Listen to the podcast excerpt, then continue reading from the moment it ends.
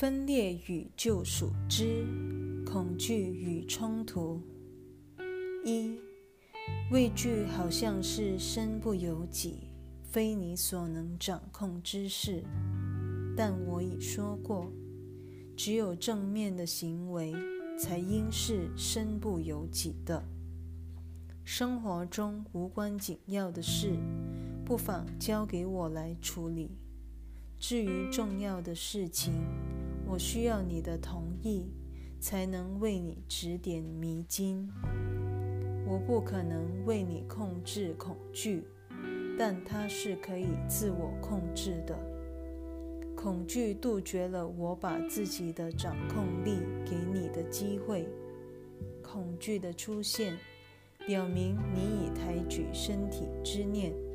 让它混入了心灵的层次，使我爱莫能助，你才会感到自己不能不为他负责。这是层次混淆的一个具体实例。二，我不会助长层次混淆的错误，这得靠你下定修正的决心才行。你不能再包庇自己神志不清的行为，推说身不由己或郁症乏力了。你为何继续放纵脑子里神志不清的念头？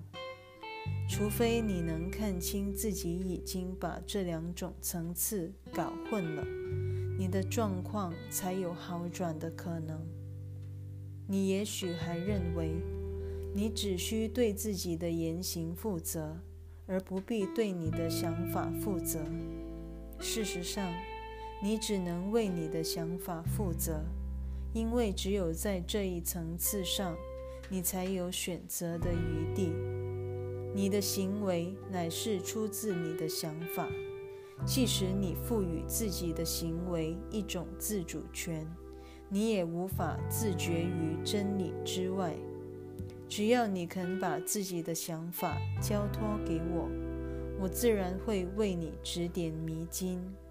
当你开始害怕时，显然你又在纵容自己的心思妄造，而拒绝我的指引了。